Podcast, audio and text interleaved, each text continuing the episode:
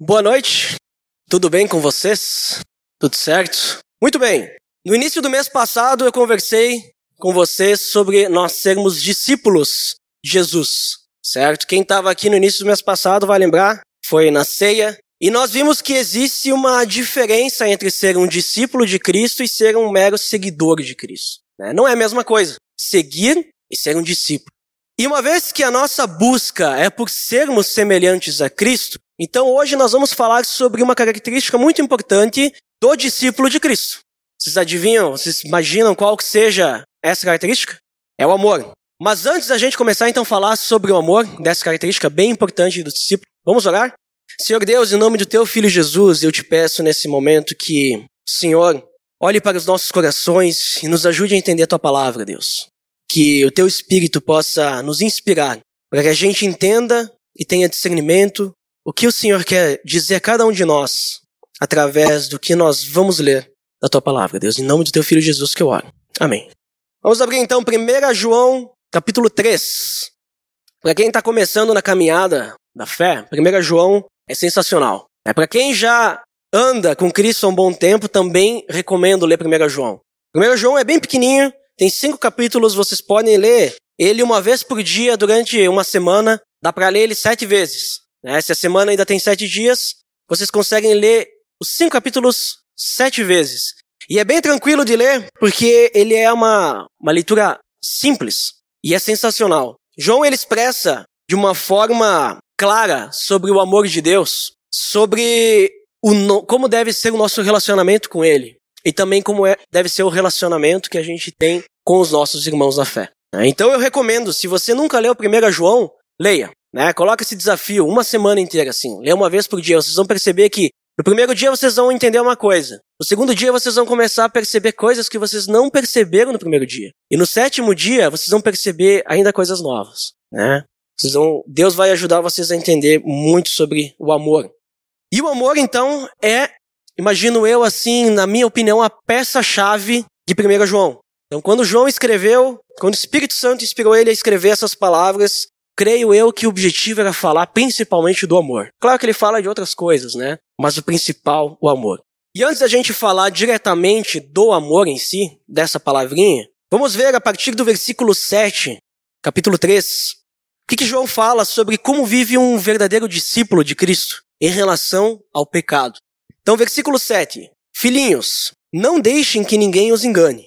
Aquele que pratica justiça é justo, assim como ele é justo. Aquele que pratica o pecado é do diabo, porque o diabo vem pecando desde o princípio. Para isso, o Filho de Deus se manifestou, para destruir as obras do diabo. Todo aquele que é nascido de Deus não pratica o pecado, porque a semente de Deus permanece nele. Ele não pode estar no pecado, porque é nascido de Deus. Dessa forma, sabemos quem são os filhos de Deus e quem são os filhos do diabo. Quem não pratica a justiça não procede de Deus, tampouco quem não ama seu irmão. No primeiro versículo que a gente leu, João ele alerta sobre os falsos mestres. Né? Ele diz: Não deixem que ninguém os engana, os engane. Né? Esses falsos mestres que João está alertando, dizendo: Olha, não deixe que ninguém engane vocês. Então ele está falando que tinha algumas pessoas que queriam enganar uh, as pessoas que estavam lendo essa carta, porque esses falsos mestres eles eles digamos assim davam algumas desculpas, eles criavam algumas alguns argumentos para não demonstrar o verdadeiro amor cristão pelos seus irmãos, pelos irmãos da fé, pela família de Deus. Então eles criavam desculpinhas, né? E aí ele diz: então cuidado com essas pessoas. Até porque Jesus ele já havia alertado isso. É, lá em Mateus 7 nós temos, nós lemos que esses falsos mestres serão conhecidos por seus frutos. O que, que ele diz ali? Cuidado com os falsos profetas, eles vêm a vocês vestidos de pele de ovelha, mas por dentro são lobos devoradores. Vocês os reconhecerão por seus frutos. Eles parecem que estão falando da mensagem verdadeira, estão falando do amor, mas na verdade, eles estão querendo é falar de uma mensagem bonita só, que não é a verdade. Eles querem criar coisas bonitas para as pessoas serem convencidas, mas o amor deles não é o amor verdadeiro. E assim como esses falsos mestres querem dar desculpa para não amar algumas pessoas, querem escolher quem vão amar, nós também somos assim, não somos? Nós algumas vezes damos desculpas pelos nossos pecados. Nós queremos argumentos. Às vezes nós queremos que os fins justifiquem os meios. Às vezes nós dizemos para Deus assim: não, mas tudo bem se eu fizer dessa forma, porque lá na frente meu objetivo é esse. Né? Ah, não tem problema se eu sonegar um pouco de imposto aqui, porque meu objetivo aqui é ganhar dinheiro para ajudar as outras pessoas. Né? Então, muitas vezes a gente quer negociar, parece, com Deus. A gente cria argumentos, dá desculpa para o nosso pecado. Mas pecado é pecado. Não tem diferença uh, se o, o resultado do pecado vai ser bom. É pecado. Qualquer coisa que a gente fizer que não agrade a Deus, que desobedece a Deus, é pecado. Então não tem desculpa. Mas esses caras, eles pensavam assim, por isso que no, no início ele fala, não deixem que ninguém os engane. Não sejam enganados por ninguém. É? Porque a gente lê que aquele que é nascido de Deus, é nasce de novo, ou seja, aquele que pratica a justiça, é justo, porque Deus é justo. Agora, aquele que não é justo, ou seja, aquele que vive no pecado, não é de Deus. Né? Ele é de quem? É do diabo. Por quê? Porque o diabo, ele vem pecando desde o princípio, ele fala ali, né? Para isso que Jesus, o Filho de Deus, se manifestou para destruir as obras do diabo. Guardem esse, essa frase desse versículo que eu vou comentar depois de novo, que ela é bem importante para nós. Mas aqui é importante a gente entender uma coisinha.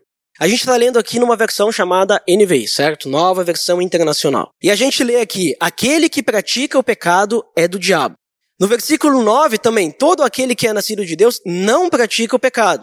E depois ele diz, ele não pode estar no pecado, porque é nascido de Deus. Talvez nessa versão seja um pouquinho difícil da gente entender, né? Como assim? Será que se eu cometer um pecado, eu não sou de Deus, é isso? Quer dizer que todo que é, todo aquele que é nascido de novo, todo aquele que é filho de Deus, todo aquele que é cristão verdadeiro, ele não peca? Será que é isso que ele está querendo dizer? Se vocês lerem, tem uma versão mais antiga, bem antiga, a versão Almeida. Aí tem a versão Almeida corrigida fiel, ele vai dizer: todo aquele que peca não é de Deus. Né? Complica um pouco mais ainda. A gente vai entender o quê? Que é cometer um pecado apenas, certo? A gente vai entender isso. Só que aqui esse pratica o pecado, né? Ou está no pecado, ele não tem o significado de cometer apenas um pecado, mas sim levar uma vida de pecado, né? Viver no pecado. As nossas ações giram em torno de agradar a nós mesmos ou agradar outras pessoas. De qualquer forma, todas as ações giram em torno de não agradar a Deus, ou seja, giram em torno do pecado. Mas tem uma versão da Almeida também que é antiga, muita gente não gosta. A revista atualizada ela diz assim, vou ler para vocês. Todo aquele que é nascido de Deus não vive na prática do pecado. Fica mais fácil de entender. Versículo 9. Pois o que permanece nele é divina semente. Ora, esse não pode viver pecando, porque é nascido de Deus. Então, o sentido dessa frase é essa vida de pecado. Né? Então, talvez na NVI alguns possam achar um pouquinho difícil de entender, mas o sentido é esse. O que pratica o pecado vem na questão de prática, de ficar sempre levando, de levar uma vida de pecado, né? e não simplesmente cometer um pecado.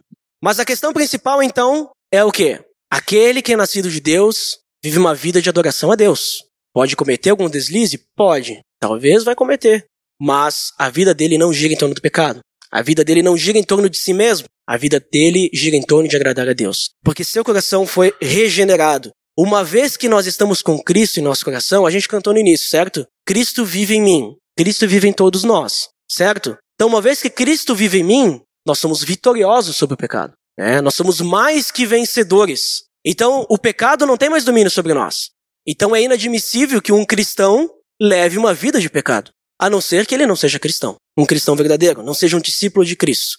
E por que que eu digo isso? Esse, esse texto aqui, lembra que eu falei para vocês guardarem lá o finalzinho do versículo 8? O que, que diz ali? Para isso o Filho de Deus se manifestou, para destruir as obras do diabo. Cristo ele venceu a morte. Cristo venceu o diabo. Aquilo que a gente lê lá em Gênesis, que a serpente, né, ela seria ferida pelo filho da Eva, né? É o que acontece com Cristo. Ele pisou na cabeça da serpente. Então ele venceu o diabo, ele venceu a morte, ele venceu o inimigo, ele venceu o pecado. Uma vez que Cristo vive em nós, nós estamos livres do pecado. Nós ainda temos a nossa a, nossa vontade, né, a nossa carne, né, o nosso desejo pecaminoso, mas nós podemos a qualquer momento dizer não. Eu quero adorar a Deus nesse momento. Quero agradar a Deus. Então, a ideia é que o cristão verdadeiro, o verdadeiro discípulo, ele leva uma vida longe do pecado. certo? Que nem a gente vê ali no finalzinho do versículo 10. Uma coisa muito importante é que o verdadeiro cristão, ele pratica a justiça com o mundo. E ele ama o seu irmão. O que, que diz o finalzinho? Quem, uh, dessa forma sabemos quem são os filhos de Deus e quem são os filhos do diabo. Quem não pratica a justiça não procede de Deus. Tampouco quem não ama seu irmão. Ou seja, filho de Deus pratica a justiça, ama seu irmão. É esse um dos nossos frutos como discípulos. É isso que vai demonstrar que nós realmente somos discípulos de Deus. Se nós somos justos com as pessoas que estão ao nosso redor, se nós amarmos o próximo e também amarmos o nosso irmão. E a gente vai entender agora um pouquinho mais esse amor ao nosso irmão. O que, que é esse amor? Qual que é a diferença desse amor que João está falando? Né? Então vamos continuar aí, versículo 11. Esta é a mensagem que vocês ouviram desde o princípio, que nos amemos uns aos outros. Não sejamos como Caim, que pertencia ao maligno e matou seu irmão. E por que o matou? Porque suas obras eram más, e as de seu irmão eram justas. Meus irmãos, não se admirem se o mundo os odeia. Sabemos que já passamos da morte para a vida porque amamos nossos irmãos. Quem não ama permanece na morte. Quem odeia seu irmão é assassino. E vocês sabem que nenhum assassino tem a vida eterna em si mesmo. Nisto conhecemos o que é o amor. Jesus Cristo deu a sua vida por nós, e devemos dar a nossa vida por nossos irmãos. Se alguém tiver recursos materiais e vendo seu irmão em necessidade, não se, não se compadecer dele, como pode permanecer nele o amor de Deus? Filhinhos, não amemos de palavra nem de boca, mas em ação e em verdade. O que João prega aqui não é novidade para nós, não é novidade para aquelas pessoas que estavam lendo isso aqui naquela época. Não é novidade nenhuma. Não é novidade por causa que eh, João ele está citando. É essa mensagem que vocês ouviram desde o princípio. Nós temos que fazer o quê? Nos amar uns aos outros. Quem que disse isso? Jesus disse isso. E essa é a atitude do verdadeiro discípulo. E não, não contente, vamos dizer assim, João ele explica um pouquinho mais. Né? Ele resolve então dar um exemplo. Ele cita como exemplo Caim. Vocês conhecem a história de Caim e Abel? Caim e Abel, eles eram filhos de Adão e Eva. E Caim e Abel, eles ofereceram um, eles deram, ofereceram uma oferta a Deus. Né? Deram uma oferta a Deus. Só que Caim, ele, a oferta dele não foi aceita, bem aceita por Deus. A de Abel, sim. A oferta de Abel, Deus se alegrou, né? Deus, Deus foi glorificado, Deus foi adorado, mas a de Caim não. Por quê? Será que foi por causa da oferta uh, que Caim deu? Foi o tipo da oferta? É, muitas vezes a gente se pergunta, então quer dizer que eu tenho que ofertar a Deus só o que Abel ofertou? Não, não tem nada a ver com isso. A cultura da época, porque nessa época a gente não, não, não existia ainda a lei, certo? Então não tinha tudo aquilo que a gente vê lá em Levítico e tudo mais, né? Aquelas ofertas de cereais, ofertas uh, do cordeiro e tudo mais. Mas especula-se, vamos dizer assim, porque não está escrito na Bíblia isso que eu vou falar para vocês, que quando eles iam oferecer uma oferta, normalmente eles oravam, né? Eles não simplesmente chegavam lá, faziam a oferta né, de cereal ou oferta de um animal, alguma coisa assim, né? Eles também faziam uma oração, alguma coisa assim, eles conversavam com Deus, faziam algum pedido.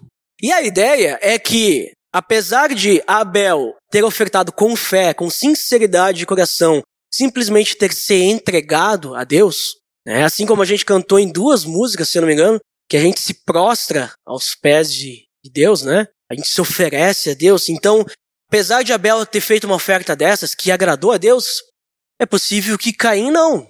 A oferta de Caim no seu coração não era sincera. Por isso Deus não se agradou. Né? Não é um ritual, ah, Caim uh, esqueceu de, sei lá, fazer tal coisinha antes. Não. O seu coração estava com outros objetivos. Por isso que diz Deus não se agradou da oferta de Caim. Então, vamos dizer assim que talvez Deus quis influenciar, uh, Caim quis influenciar Deus, ou talvez ele estava com o seu pecado, não se purificou, indiferente do que tenha acontecido, certo? A questão é que Caim não teve sua oferta recebida por Deus, e Deus, e, então Caim viu que a de Abel foi recebida, e ele ficou com raiva, né? Ficou com raiva porque seu pedido não foi atendido, ou sua oferta não foi recebida, do seu irmão sim, talvez até ficou com inveja, né? Ele irou-se contra seu irmão, contra Deus e contra todos. Né? Ele achava que aquilo não estava certo. E Deus, ele conhece os nossos pensamentos, ele conhece o nosso coração. Por isso, antes que acontecesse alguma coisa de mal, Deus foi falar com Caim e disse: Cuidado, o que tu está pensando aí em fazer não é certo. Cuidado com o seu coração. O seu coração está te levando para o mal. Só que Caim, ele não deu muita bola para Deus. Ele se deixou levar pelo seu pensamento pecaminoso, se deixou levar pelo pecado, ele cometeu o primeiro homicídio narrado na Bíblia. Ele matou seu próprio irmão.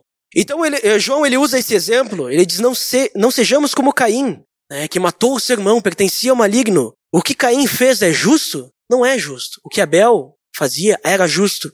Mas João usa esse exemplo mais para demonstrar que nós seremos odiados pelo mundo.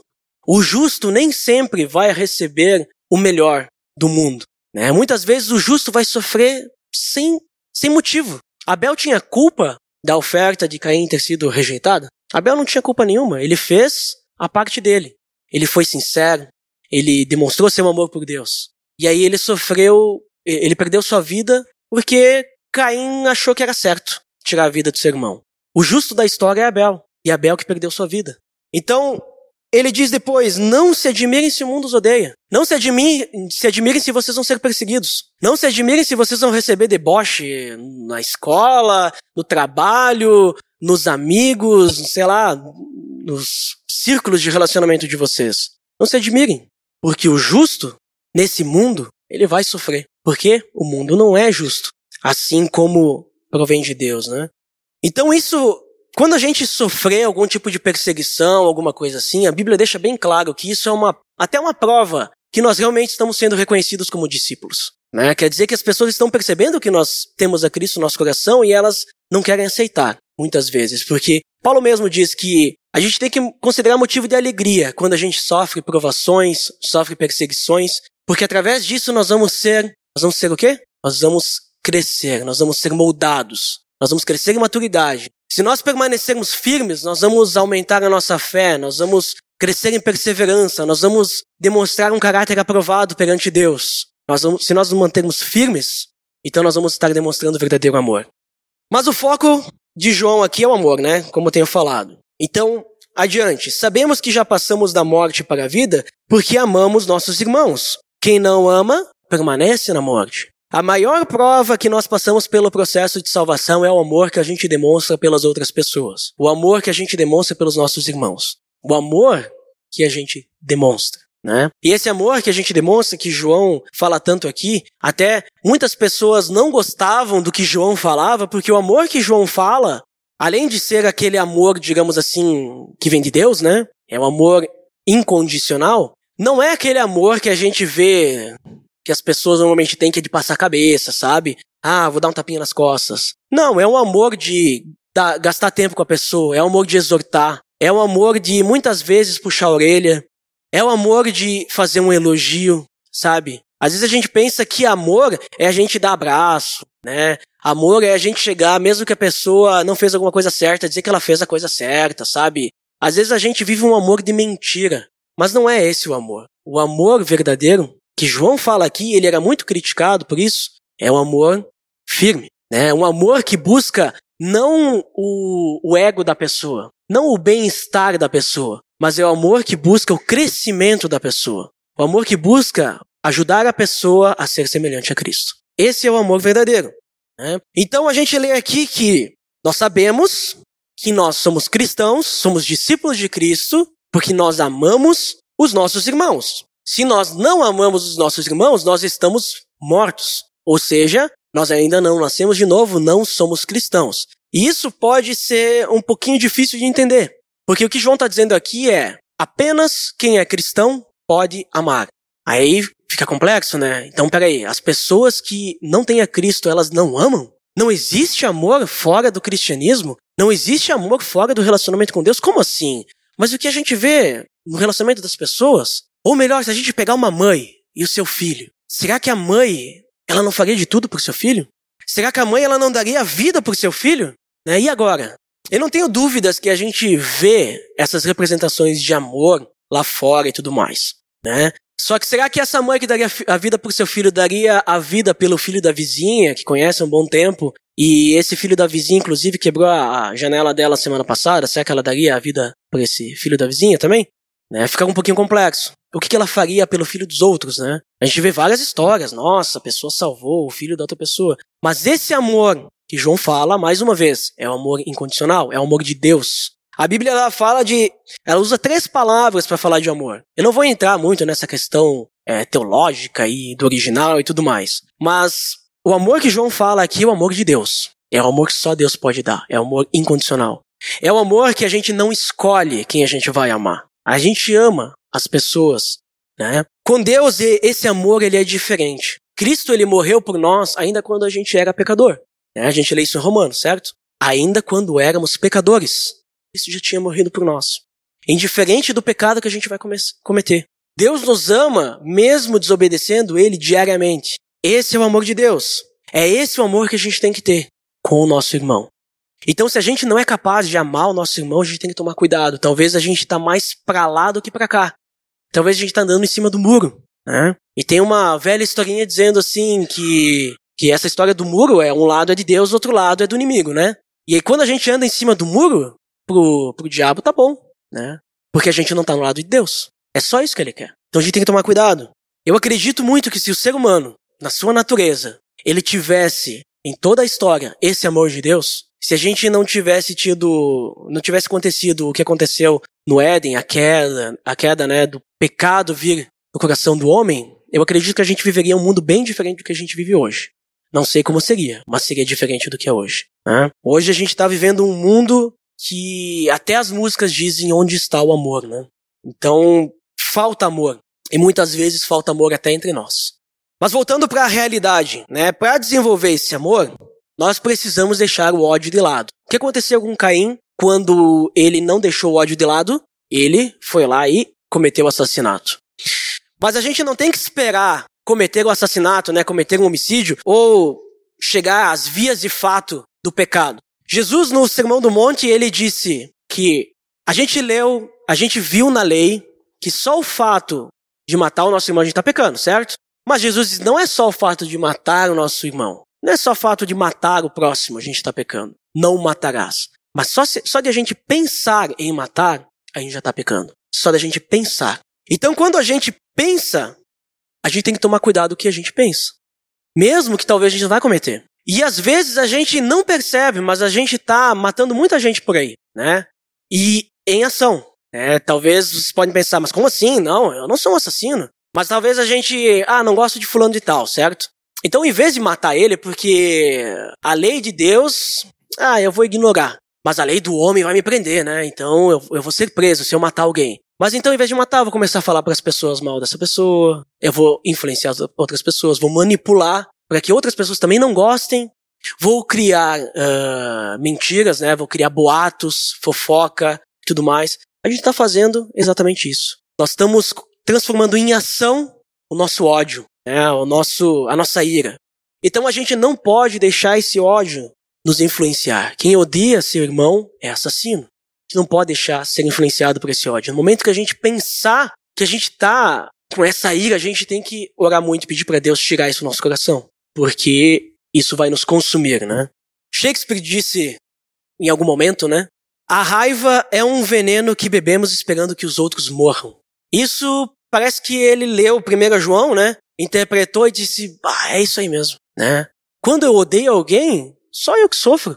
Claro, se eu não transformar isso em ação, né? Não começar a influenciar outras pessoas, né? Mas se eu ficar quieto na minha e ficar odiando aquela lá, aquela pessoa e ficar invejando ela, Olha só, aquela pessoa tem tudo, eu não tenho nada, por que, que ela tem e tudo mais, não gosto dela. Quem que está sofrendo? A outra pessoa nem sabe. É, agora a gente está vivendo uma época na política bem complicada. Aí as pessoas querem destilar o seu veneno uh, falando mal de político. O político ele nem vai ler aquilo que está no Facebook, gente. Ele nem sabe que vocês estão escrevendo isso. Então não vale a pena. Para que, que a gente vai criar intriga entre nós por causa de uma pessoa que nem sabe o que está acontecendo?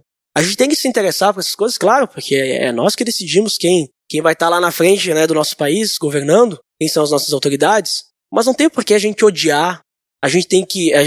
não tem por que a gente ficar guardando isso, rancor no nosso coração, e qualquer pessoa. Então, a gente tem que amar o nosso irmão, não odiar. E quando João fala de, do, do nosso irmão, esse amor, ele diz que a gente tem que amar a ponto de dar a nossa vida pelo nosso irmão.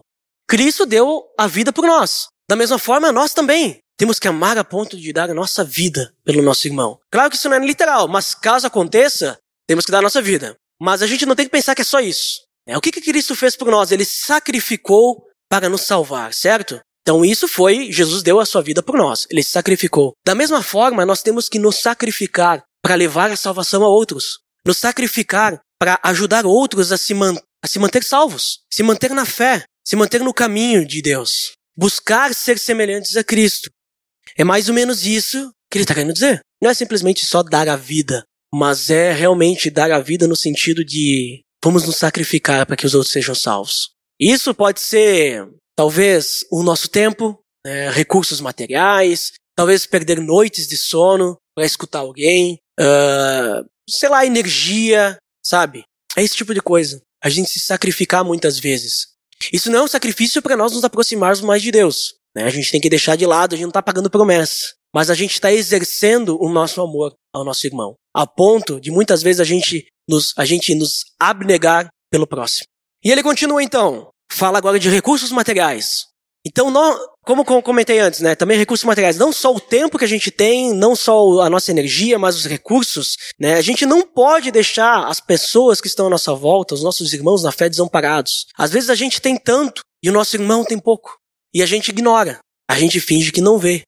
Graças a Deus eu tenho percebido aqui no meio da gente que isso não acontece. Né? Eu tenho percebido que sempre que alguém precisa, sempre surge gente para ajudar, né? Muitas vezes até gente de fora daqui. Né? Então, eu tenho mais relação com o pessoal dos jovens. Quando alguém conhecido bah, tá precisando de alguma coisa, o pessoal se reúne para ajudar, sei lá, conseguir eletrodoméstico, coisa de cozinha, se alguém tá chegando novo na cidade, sabe? Isso existe aqui. Graças a Deus, então, nesse ponto nós estamos no caminho. Isso é demonstrar amor também, gente. Faz parte do amor. Então não pensem que, nossa, nós estamos muito longe de mostrar amor. Não, nós estamos nos amando. Mas nós temos que estar diariamente lembrando disso. Porque pode chegar um momento a gente pensa, não, a gente já está fazendo tudo certo. A gente entra numa zona de conforto e a gente esquece de continuar fazendo. Ah, nós temos que lembrar diariamente, carregar a nossa cruz também. A gente tem que morrer diariamente para nós mesmos, sempre lembrando que Deus está no controle.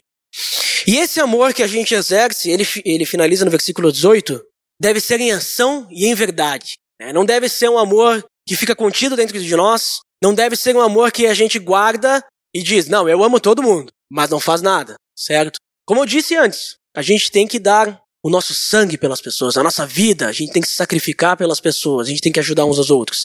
Tem que ser em ação e em verdade. Se nós amarmos da boca para fora, nós vamos estar amando como todas as pessoas no mundo amam. A gente vai estar escolhendo quem amar. Né? Lutero ele disse o seguinte: é fácil amar o irmão que, por sua vez, é benevolente e gentil. Assim também ama o mundo. O povo avalia a amizade de acordo com a utilidade. Assim é o amor. Lembra que eu falei que as pessoas lá fora, que não têm a Cristo, elas amam também, mas é um amor diferente. Esse amor é o amor que escolhe. Não é um amor que não, não faz distinção, diferenciação de classe social, de raça, genealogia e, e tudo mais, certo? Esse, esse amor que nós temos que ter é um amor que não escolhe. As pessoas, elas normalmente vão amar quem gosta. Ah, vou amar quem é legal comigo. Eu vou ser bondoso com quem é bom comigo. Eu vou ajudar quem me ajuda. Ah, a pessoa teve um dia que eu precisei, ela não me ajudou. Quando ela precisar, eu não vou ajudar também, né? Que tipo de amor que é esse? É, o amor de verdade é aquele que, ah, se a pessoa não me ajudou, pô, alguma coisa aconteceu. Ou ela não entendeu muito bem, talvez eu preciso ajudar ela. Ou ela não tinha como me ajudar mesmo, né? Mas quando ela precisar, se eu puder, vou ajudar também. É, guardar esse ódio, esse rancor não vai ajudar ninguém. Não vai dar crescimento para ninguém. É, então, nós temos amar até mesmo quem é chato. Nós temos que amar até mesmo quem a gente não gosta. É, Jesus ele disse, quando ele estava falando no geral, né, nós temos que amar só o próximo, só as pessoas que a gente gosta. Não, nós temos que amar até mesmo o nosso inimigo. Isso chocou a sociedade. Isso, isso chocou e choca até hoje. Até mesmo o nosso inimigo. E João diz: nós temos que amar o nosso irmão a ponto de dar a nossa vida por ele. Então, nós não temos que passar a mão na cabeça de ninguém e nós não temos que escolher quem a gente ama. Temos que amar a todos. Porque só assim a gente vai crescer em maturidade. Só assim a gente vai crescer como igreja. A gente leu lá no versículo 8, lembra? Cristo, ele venceu e agora ele vive em nós. E a, através disso, Cristo vivendo em nós, nós temos esse amor. Esse amor de Deus. Esse amor que nos permite servir a Deus e ao próximo. Esse amor que nos ajuda a nós deixarmos as nossas diferenças de lado. Esse amor que nos ajuda a nós ignorarmos o que a nossa carne e a nossa mente e aquilo que fica cutucando a nossa cabeça fica dizendo para a gente ficar reparando naqueles detalhezinhos, nos ajuda a deixar isso tudo de lado para amar a pessoa. Ele nos ajuda a ver as pessoas como Deus vê as pessoas, de forma pura. Então, nós precisamos buscar esse amor, desenvolver ele. Nós precisamos começar a deixar as, as coisinhas de lado. Né? E recentemente eu percebi o quanto que a gente é privilegiado de viver nessa cidade. A gente não valoriza o que a gente tem aqui. Muitas vezes a gente reclama, e reclama muito. Ah, porque a nossa cidade é assim, a nossa cidade é assado. Ah, porque as pessoas aqui são difíceis de evangelizar, é difícil falar de Jesus. Ah, porque isso e aquilo, porque não. Sabe? Muitas vezes as pessoas reclamam aqui disso, né, na nossa cidade. Mas eu percebi que a gente é privilegiado. Né? A Geisa e eu, nós somos padrinhos de um casal que mora no Rio de Janeiro. Então, para visitar eles, nós passamos uma semana lá. E eu descobri que, experimentando a vida diária do povo carioca, eu descobri que é muito difícil ser cristão no Rio de Janeiro. Pelo menos para mim. Eu refleti bastante sobre o tempo que a gente passou lá. A gente andou de ônibus, a gente andou de metrô, a gente andou nos pontos turísticos lá, tudo mais. A gente, sabe, eu vi de tudo lá. Né? Passei na, nos lugares das mais diversas classes sociais e eu percebi, indiferente do lugar, é difícil ser cristão lá.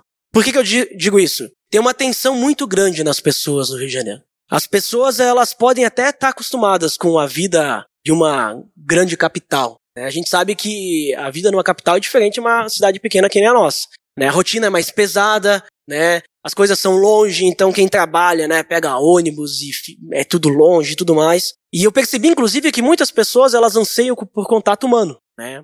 A gente viu bastante cristão lá. A gente viu gente lendo a Bíblia no ônibus, a gente viu gente lendo Bíblia na rua, sabe? A gente viu bastante cristão lá. Mas tem muita gente que anseia por contato social, porque as pessoas elas se fecham. Ah, existe uma tensão lá. E, eu, eu, não sei por que, que existe essa tensão. Pode ser por causa da violência, pode ser uma questão cultural, né? pode ser diversas coisas. Mas é fácil perceber lá que os pedintes eles são ignorados. Né? Pessoas, moradores de rua, são evitados e afastados muitas vezes por causa de assalto que acontece. Uh, e, e, a, e, a, tensão ela aumenta mais ainda quando alguém sobe na porta de trás do ônibus sem pagar, né? Meio suspeito assim, e as pessoas ficam numa tensão, né? Aí, aí sim, ninguém respira. É bem complicado. Então eu me senti desconfortável em muitas situações. Eu tava lá e eu não tava amando ninguém. Né? E não só nessa questão da cultura das pessoas, é, na questão de tensão, né?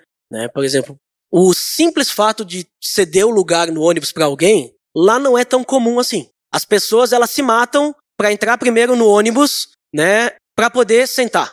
É fato isso, né? Tu, se tu não correr, tu é atropelado, literalmente. É, é verdade. Isso acontece. Tudo bem, pode fazer até um sentido, porque vocês imaginam, aqui, pelo menos na época que eu andava de ônibus, sempre tinha aquele que ignorava, né? Ou se entrava algum idoso no ônibus para não dar o lugar, mas sempre a pessoa ia conseguir um lugar, porque alguém dava o lugar, né? Eu muitas vezes cheguei a dar lugar para alguém porque o meu caminho era pequeno, né? Daí eu ficava 15 minutos no ônibus, então não ia fazer muita diferença ficar 15 minutos em pé. Só que lá, os 15 minutos no normal é duas horas, né? E imagina, soma isso a um dia pesado de trabalho e tu só quer chegar em casa, tá cansado, e aí toda hora entra um camelô vendendo coisa e tu quer descanso, e aí tu tem que ceder teu lugar. Nossa, imagina. Então eu me senti muito desconfortável, porque muitas vezes eu tava sentado e eu me deixei levar? Eu dei uma de Caim. Eu não fui cristão. Eu não amei as pessoas que estavam lá em pé. Teve uma situação que daí eu disse, não, vou deixar alguém sentar, né? Era um caminho de uma hora e meia, mais ou menos. Eu tava em pé, surgiu um lugar. Aí falava pra mim, senta, senta. Aí eu disse, não, se alguém, se ninguém sentar, eu sento. De repente sentou uma menina, daí a, a, que tava com a gente disse assim, ah, tu viu? Agora tu vai ficar de pé. Eu disse, sim, mas eu não vou morrer se eu ficar um pouco mais de pé, sabe? Tipo, qual que é o problema? Daí eu cheguei a, eu falei o seguinte, vocês têm uma cultura muito egoísta aqui. Disse, não é egoísmo, é sobrevivência. E, e lá, de certa forma, em alguns sentidos, é sobrevivência mesmo, sabe? Muitas vezes tu ignorar uh, alguém que tá te pedindo para te parar na rua no centro do Rio de Janeiro para conversar, é, tu ignorar é, é, sobrevivência. Só que o, o, meu coração de cristão dizia, bah, eu devia ter parado. Sabe? Eu devia ter visto que a pessoa precisava, né? Só que eu não parei. Né? Várias vezes. Várias vezes eu ignorei, eu fingi que não vi. Então vocês percebem como a gente é privilegiado aqui? Aqui eu posso parar. Se alguém vier me pedir com, uh, tipo dinheiro para comprar comida, Eu não vou dar dinheiro, eu posso simplesmente dizer pra pessoa, vamos comigo lá, vamos almoçar junto, né? E eu já fiz isso, tu gasta bem mais do que dá uns trocos, né? Gasta muito mais. Só que assim, eu penso assim que, de certa forma, eu tô valorizando, né? A pessoa, tô dizendo, olha, eu quero te ajudar. Eu não quero simplesmente me livrar de ti. Mas eu posso fazer isso. Então por isso eu digo, a gente é privilegiado. Aqui a gente pode exercer esse amor às pessoas que estão lá fora, pessoas que não são cristãs e entre nós também. A gente pode se reunir uh, na casa de alguém de madrugada e voltar de carro tranquilamente aqui. A gente pode se reunir numa praça de noite, em várias pessoas sem perigo. A gente tem privilégio de fazer tudo isso. Mas muitas vezes a gente não faz. E a gente reclama. E a gente diz que a gente não tem tempo para se reunir. A gente diz muitas vezes que não tem tempo para se relacionar. Mas não é verdade. O dia que vocês morarem numa cidade grande, como Porto Alegre, Florianópolis, Rio de Janeiro, capital, assim, vocês vão perceber que lá sim não tem tempo. E pra ti ir na casa de alguém, muitas vezes vai demorar uma hora, duas. Aqui pra ir na casa de alguém, se a pessoa mora do outro lado da cidade, dá 20 minutos, né? Isso, isso se tu não souber onde mora. E aí tu vai estar perdido. Senão talvez demore menos, né? Então a gente é muito privilegiado aqui. E agora aplicando ao evangelho tudo isso que eu tenho falado, como eu já disse, Cristo ele diz pra gente amar as pessoas. Não apenas elas, já falei antes, os inimigos também. João, ele diz pra gente dar a vida pelo próximo.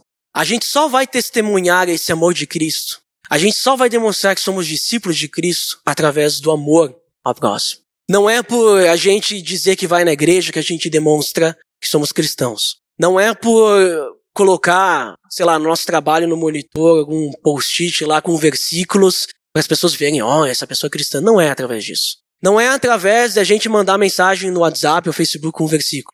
A gente vai demonstrar quando a gente realmente demonstrar amor, gastar nosso tempo, se sacrificar pelas outras pessoas. Né? Muitas vezes a gente não vai querer fazer alguma coisa. Muitas vezes a gente não, a gente está cansado.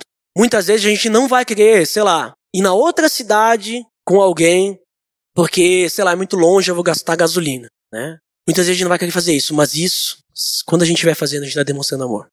Então, para que a gente tenha um bom relacionamento com Deus, o mínimo que nós precisamos na Aliança Bíblica Bento Gonçalves é amar uns aos outros aqui dentro. Começa daqui. Começa aqui dentro. Se nós não formos capazes de nos relacionarmos e nos amarmos aqui, pode esquecer que a gente vai amar alguém lá fora. A gente não vai amar. A gente pode até dizer que ama, mas a gente não vai amar de coração. Certamente Deus vai saber que a gente não está amando de verdade. Se ele percebeu que o coração de Caim não não estava correto, o nosso vai perceber também. Então, gente, vamos buscar isso. Se a gente quiser amar quem está lá fora, nós precisamos amar uns aos outros aqui, primeiramente. Vamos nos relacionar. Vamos deixar as diferenças de lado, os pensamentos diferentes de lado. Vamos começar a focar no principal, que é ajudar o outro a crescer, ajudar o outro a ser semelhante a Cristo, ajudar o outro a crescer em maturidade. E a gente aplicar os nossos dons também atra através da vida das pessoas. Né? Muitas pessoas acham, ah, não tenho dom de nada, não faço nada. A gente pode fazer muita coisa para amar, pode fazer muita coisa para servir ao próximo. Se eu tenho facilidade de ensinar, eu posso servir alguém que tem dificuldade de aprender. Né? Talvez tenha alguém que, bah, lê a Bíblia, não consigo entender isso aí. Se eu entendo, eu posso ir lá conversar com a pessoa, ajudar ela a entender. Se eu tenho facilidade, sei lá, se eu tenho recursos materiais, certo? Se eu sou, se eu uma pessoa que tem recursos materiais, eu posso ajudar aquele que não tem. Se eu sou uma pessoa prudente, por exemplo, eu posso aconselhar uma pessoa que é insensata. Posso dar conselhos e ajudar essa pessoa a não cometer erros que provavelmente eu já cometi, que eu vejo outras pessoas cometerem. Para quê? Para que essa pessoa cresça em, semelhante, em semelhança a Cristo. Para que todos nós possamos crescer. Esse é o nosso compromisso de sermos discípulos de Cristo. Entendido?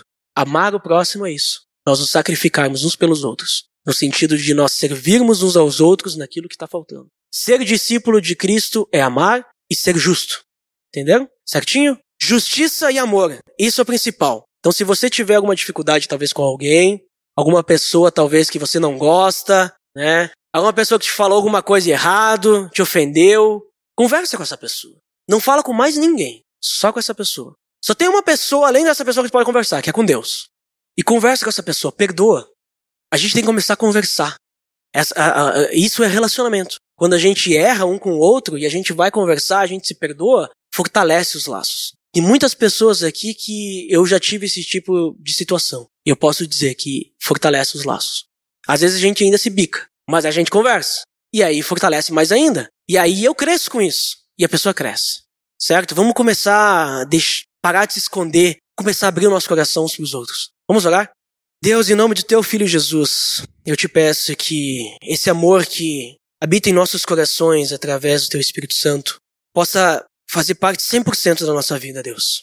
Que ele possa preencher de forma completa, para que nós possamos amar nossos irmãos e amar também qualquer pessoa, Deus, que nós tivermos relacionamento na, na nossa vida, através do trabalho, estudo, ou o que quer que seja, Deus. Que o Senhor possa habitar ricamente em nossos corações. Que o Senhor possa ser glorificado com nossas ações. Que possamos te adorar dia e noite, como verdadeiros adoradores que te adoram em espírito e em verdade. Que o Senhor seja o foco dos nossos relacionamentos. Que possamos ser discípulos justos e que amam.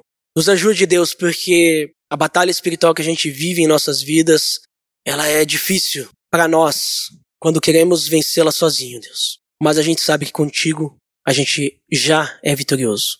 Então, Deus, tome conta de nosso coração e que possamos deixar o Senhor controlar tudo, Deus, que faz parte dos nossos relacionamentos e tudo mais, Deus. É isso que eu te peço em nome do teu filho Jesus. Amém.